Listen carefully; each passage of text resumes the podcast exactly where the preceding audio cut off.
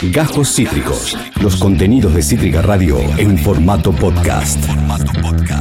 Tengo algo para contarles eh, que tiene que ver con el continente, más específicamente con Chile, porque allí en el país vecino, en el país andino, eh, la constituyente, eh, justamente, perdón, la convención constituyente, digo bien, el grupo de personas que van a redactar la nueva constitución de Chile han eh, decretado, han declarado a su nueva presidenta, a Elisa Loncón. Elisa Loncón es eh, una dirigente de origen mapuche, es doctora en lingüística y es profesora en la Universidad de Santiago y fue escogida presidenta tras dos votaciones, siendo la segunda ronda cuando pudo superar la mayoría simple. Es histórico, de nuevo, que una dirigente mapuche, además de ser doctora en lingüística, esté a cargo o encabece el grupo de personas que, de nuevo, van a escribir la nueva constitución de Chile, un país que constitucionalmente ha estado siempre eh, del lado de minorizar los derechos de eh, la colectividad mapuche y que ahora da un giro de 180 grados. Para charlar de ello, tenemos del otro lado, desde Talcahuano, desde Chile, alguien que es sociólogo, dirigente y también descendiente del pueblo mapuche. Él es Pavel Guíñez Nahuelnir. Pavel, bienvenido a todas las tormentas juntas. Acá Esteban Checho de Argentina. ¿Cómo te va? Buenas tardes. Buenas tardes, Esteban. Estamos bien aquí, estamos en el periodo de receso de la Convención Constitucional en este minuto. Ah, muy bien, muy bien. Bueno, gracias por, por, hacerte el momento, Pavel. Eh, sos eh, dirigente político, sos un sociólogo además allá en Chile. Y además, eh, tengo entendido por lo que he charlado con, un gran amigo, creo que en común, que, que es Edgar, que ha estado aquí en este programa, Edgar Guíñez, descendés de, pueblos mapuches, ¿verdad? En tu, en tu sangre corre sangre mapuche. Así es, yo soy mapuche, soy de apellido, por el lado de mi mamá, por uh se dice. Eh, soy Nahuelñir, Nahuelñir es el apellido que, yo tengo.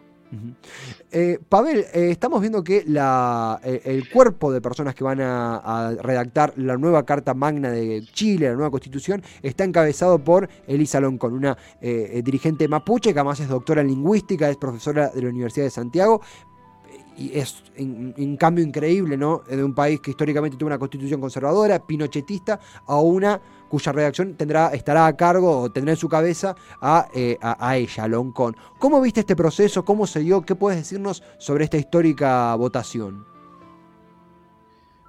Mira, primero que todo, eh, decir que, es un proceso muy, muy eh, emocionante para todos quienes nos toca verlo desde, desde regiones, eh, nosotros, eh, yo fui candidato a la Convención Constitucional, no logramos eh, tener los votos para poder integrarla, pero yo en lo personal creo que hay un grupo de mujeres y hombres muy capacitados, muy buenos, que abren mucha esperanza y que además superan por largo trecho los dos tercios que había impuesto inicialmente el Congreso conservador de Chile por allá por el noviembre de 2019, cuando se aprueba entre gallos y medianoche esta, esta proceso constituyente, este acuerdo del 15 de noviembre. Entonces, eh, eso, en primer lugar. Eh, en segundo lugar, eh, la composición de la, de, la, de la Convención Constitucional hoy día es una composición que tiene personas notables, digamos, eh, que provienen de luchas medioambientales,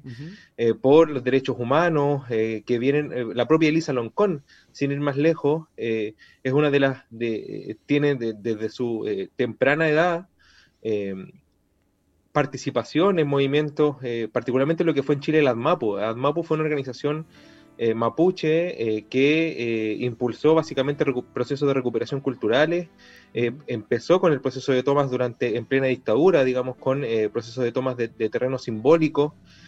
fue quien creó la bandera mapuche, que es la que se agita, que es una bandera común que hay en Chile y Argentina en los pueblos originarios que provienen del mundo mapuche y que eh, esta bandera más política, por así decirlo, que tiene las tres franjas de colores con el control al medio. Entonces, que se haya dado la disputa por la presidencia entre ella eh, y una descendiente coya, que es eh, Elisa, Isabel Godoy, perdón, que además también fue presa política en la dictadura, que fue activista política durante su tiempo y hoy día proviene del activismo medioambiental. la verdad es que abre muchas esperanzas para lo que se pueda tejer en adelante con el proceso constituyente. Y, Pavel, en, este, en, ese mismo sendero, hay una gran cantidad de, independientes en, que han sido votados eh, para integrar la, convencional constituyente. Eh, tengo entendido que eh, muchos no pertenecen a un partido político específico, sino que son, bueno, justamente eran candidatos independientes que fueron elegidos. Y, cómo viene el consenso, cómo vienen las negociaciones, cómo viene todo el proceso entre tantos independientes y de tantas latitudes para la nueva constitución.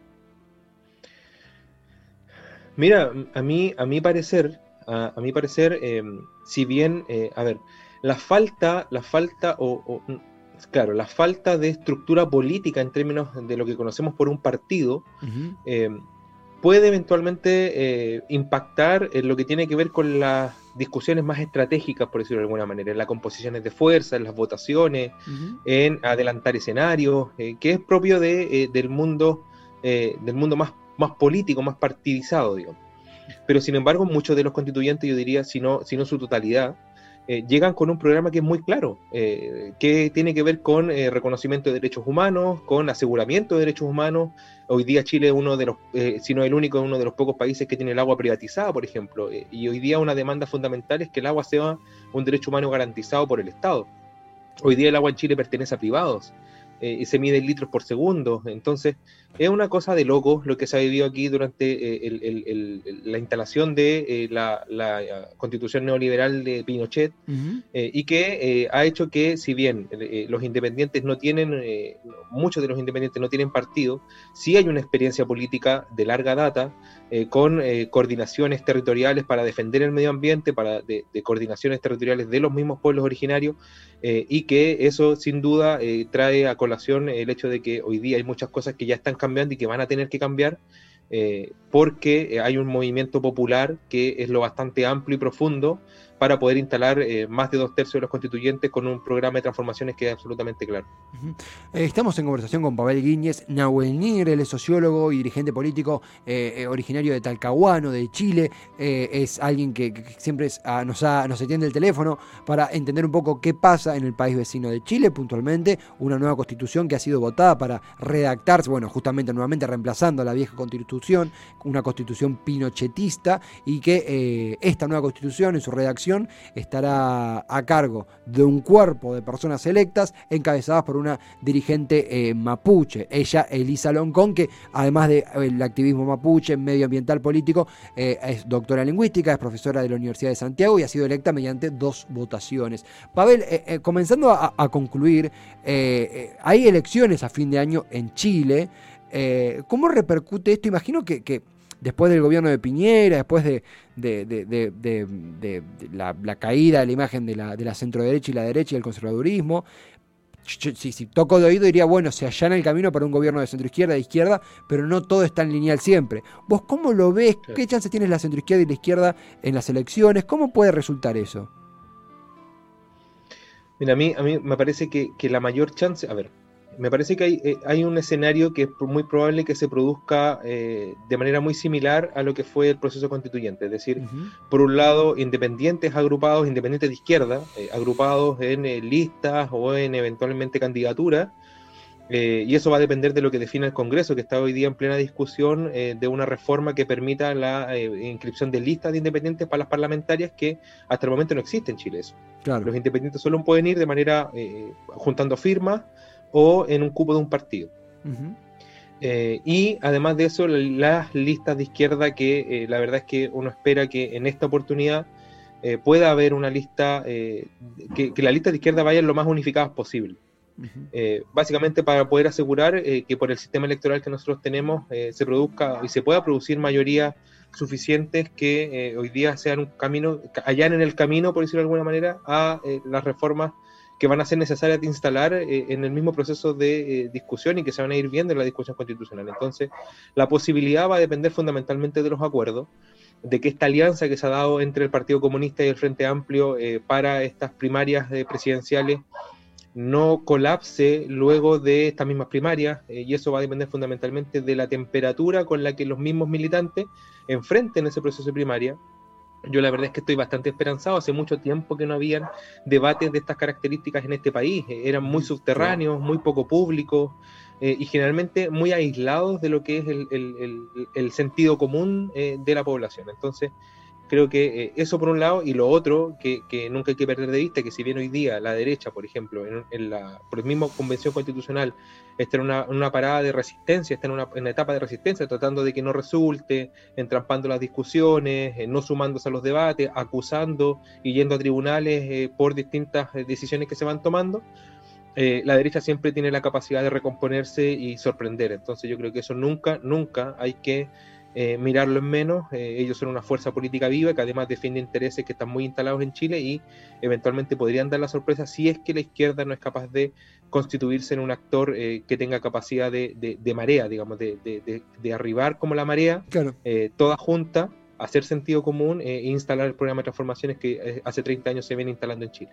es muy claro, Pavel, es, muy claro. Nosotros vimos las, la, noticia de la elección de Elisa Loncón y de Elisa, perdón, Elisa Loncón, y automáticamente pensamos en llamarte porque sos nuestro contacto en Chile y una persona muy clara para entender qué sucede en Chile en unos momentos, de nuevo, por los cuales nos van a preguntar nuestros, nuestros descendientes, nuestros hijos, nuestros nietos, que es este momento en donde Chile cambió desde la raíz, desde la raíz constitucional, Chile está atravesando un cambio significativo, un cambio histórico. Pavel, eh, me, gustaría comprometerte, si me permitís, eh, a medida eh, que, evolucionen las novedades, para seguir conversando, pero por lo pronto, si hay algún mensaje, alguna conclusión, algo que nos quieras adelantar sobre lo que viene para más o menos saber en el ámbito político chileno, lo que vos quieras mencionar, el micrófono es tuyo. Sí, mira, dos cosas. Eh, lo primero es que eh, hoy día se está en plena discusión eh, de una declaración que emita la Convención Constitucional por la libertad de los presos de la revuelta. Los presos de la revuelta es una serie de compañeros y compañeras que salieron a las calles a protestar durante el estallido social de 2019 y que por diversas razones cayeron detenidos, a quienes además se les aplicó la Ley de, de Seguridad Interior del Estado, que es una ley creada durante la dictadura precisamente para para descomponer el movimiento social, para encerrar a sus dirigentes eh, y grabar las penas eh, para que la gente lo entienda. Eh, una, una, barricada en un contexto común no, te, no, te implica pérdida de libertad, te implica eventualmente firmar por un periodo de tiempo.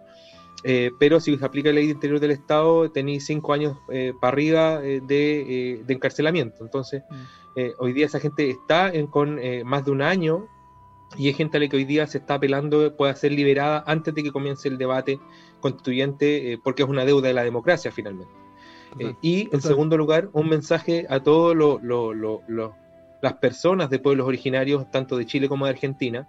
Eh, hoy día la principal disputa presidencial en la Convención Constitucional se protagonizó entre una persona mapuche y una persona coya, ambos pueblos presentes a ambos lados de la cordillera, eh, y yo creo que si hay un cambio significativo hoy día eh, y que abre esperanza para todos los niños y niñas eh, de nuestra patria grande, por decirlo de alguna manera, de alguna manera, es que precisamente hoy día los niños y niñas pueden ver que un mapuche, una colla, están presentes hoy día en dirigiendo uno de los procesos históricos más relevantes, si no de Chile, sino, sino de Latinoamérica, del mundo entero. Es una convención paritaria, plurinacional, eh, que probablemente va a ser ejemplo para el resto de países que puedan emprender eh, procesos similares.